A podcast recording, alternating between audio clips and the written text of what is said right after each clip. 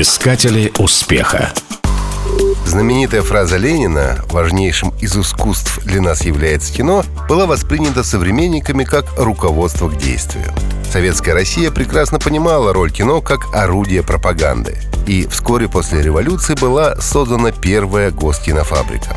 Основали ее на базе двух национализированных киноателье не секрет, что строительство этого огромного киногорода было аналогом Голливуда, в котором в 20-х годах побывали советские режиссеры. Мосфильм получил свое нынешнее название в 1936 году. За всю историю на студии было снято более полутора тысяч картин, многие из которых вошли в золотой фонд мирового киноискусства.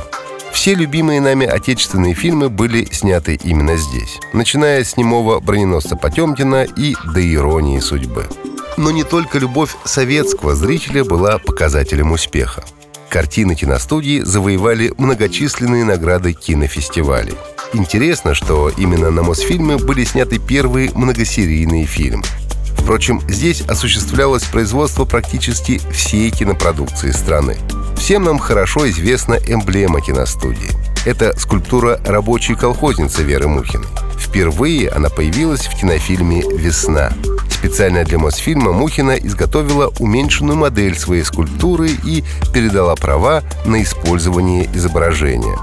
Сегодня Мосфильм помимо производства фильмов занимается дубляжом, а также предоставляет свои павильоны кинокомпаниям и творческим объединениям. А для обычного зрителя на территории проводятся экскурсии. Кстати, сегодня в онлайн-кинотеатре Мосфильма бесплатно доступны более 600 картин. Приятного просмотра! Искатели успеха.